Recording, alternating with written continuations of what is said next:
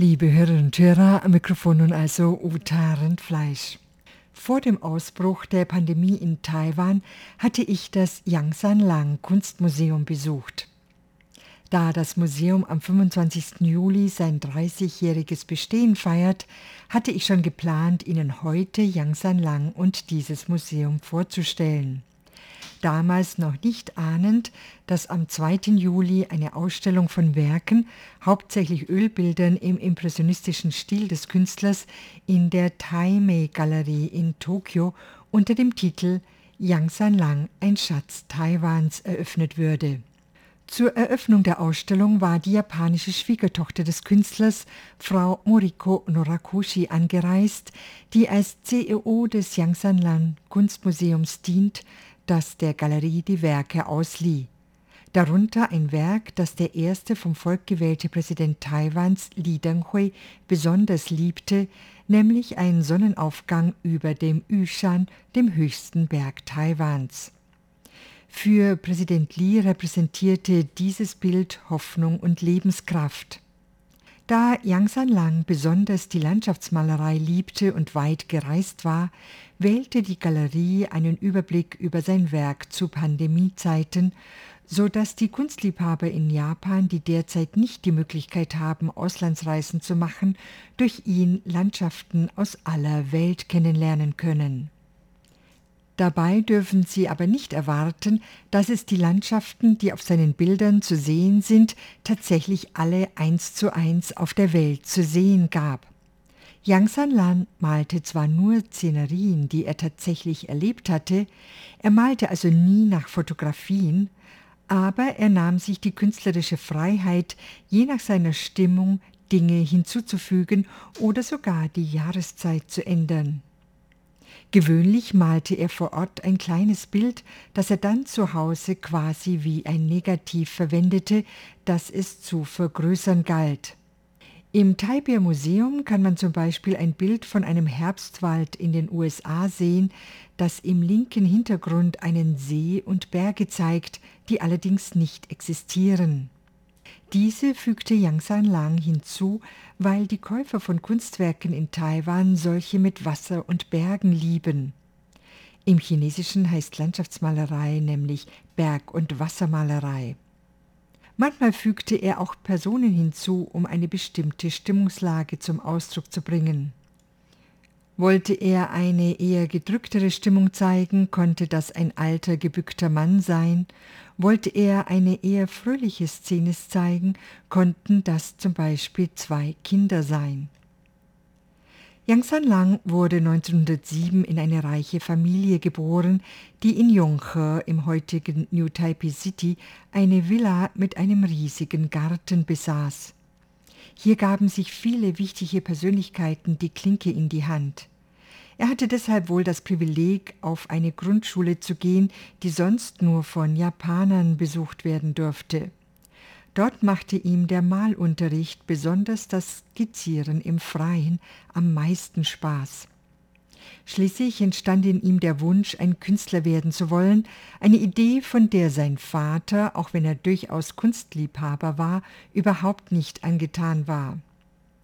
Yang Sanlang sparte daher Geld, von dem er sich im Alter von 16 Jahren ein Schiffsticket nach Japan kaufte, um dort Kunst zu studieren. Dass er heimlich nach Japan abgereist war, überzeugte schließlich seinen Vater von seiner Entschlossenheit, woraufhin er ihn finanziell unterstützte. Bei seinen Studien konzentrierte er sich auf westliche Ölmalerei.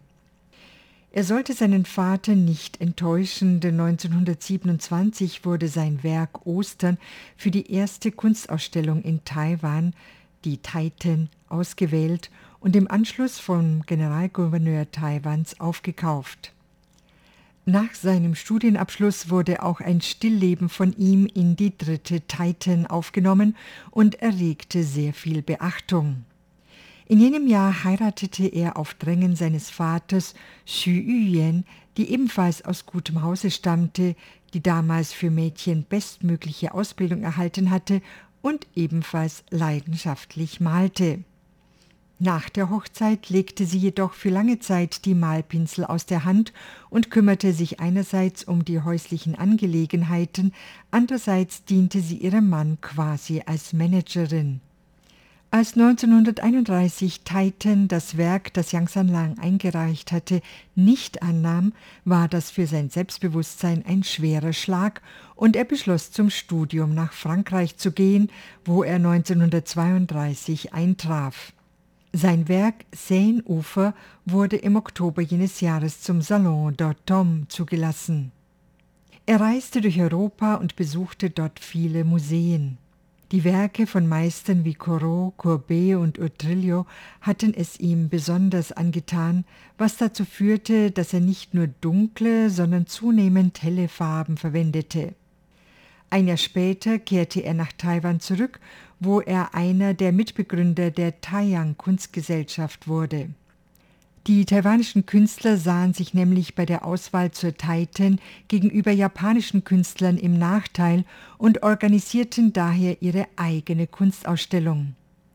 In jenem Jahr hatte Yang San Lang ein Porträt seiner Frau eingereicht, das sie auf einem Stuhl sitzend mit einem Fächer zeigt.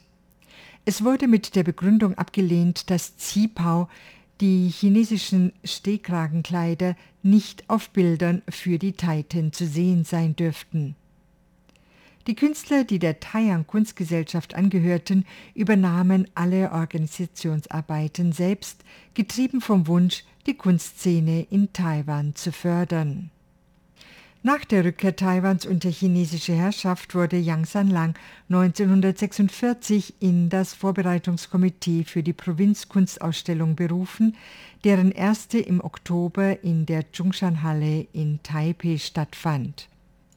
Er ermunterte die jungen Künstler, an Ausstellungen teilzunehmen und versuchte Unternehmen dahingehend zu beeinflussen, die preisgekrönten Werke dieser Ausstellungen aufzukaufen und somit die Künstler zu unterstützen. Mit etwa 70 Jahren wurde Yang San Lang taub. Von da an begleitete ihn seine Frau auf seinen Reisen und er nahm immer auch Leinwände und Farben für sie mit, so dass auch sie, wenn er in der Natur malte, ihrer Kunstleidenschaft frönen konnte. Im Museum sieht man verschiedene Werke vom selben Motiv aus seiner und aus ihrer Hand, und ich muss sagen, sie muss sich durchaus nicht verstecken. Als Yang San Lang im Alter gefragt wurde, ob er, wenn er noch einmal die Möglichkeit der Wahl hätte, wieder Künstler werden würde, bejahte er das ohne Zögern. Er sagte, er sei sehr neugierig, was er in diesem Fall für Werke schaffen würde. Er arbeitete denn auch bis zu seinem Tod, wobei er, als er bettlägerig war und nicht mehr in der Natur malen konnte, damit begann, Stillleben zu schaffen. Yang San Lang starb 1995 im Alter von 88 Jahren. Das Yang San Lang Museum, das sich neben der ehemaligen Familienvilla in einem fünfstöckigen Neubau befindet, war noch zu seinen Lebzeiten gegründet worden und er hatte sehr darauf geachtet, dass jedes Bild den richtigen Rahmen und eine gute Beleuchtung bekam. Die Villa daneben, heute ein nationales historisches Gebäude, enthält seinen Geburtsplatz sowie sein Studio.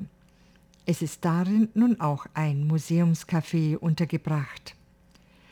Das Museum befindet sich in der Nähe der MRT-Station Dingxi der Orangen Linie. Man muss nur die Straße überqueren und dann nach links gehen, bis man zur Boei-Straße kommt, die sich heute zu einer Künstlerstraße entwickelt hat. Deren Eingang erkennt man an zwei großen Pfeilern, auf denen engelartige Gebilde stehen. Das Museum liegt nicht weit vom Eingang der Straße entfernt an der linken Seite.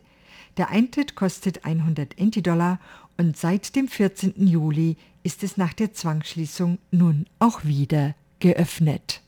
Im Museumscafé ist das Essen und Trinken zwar noch nicht erlaubt, aber es bietet Gerichte zum Mitnehmen an.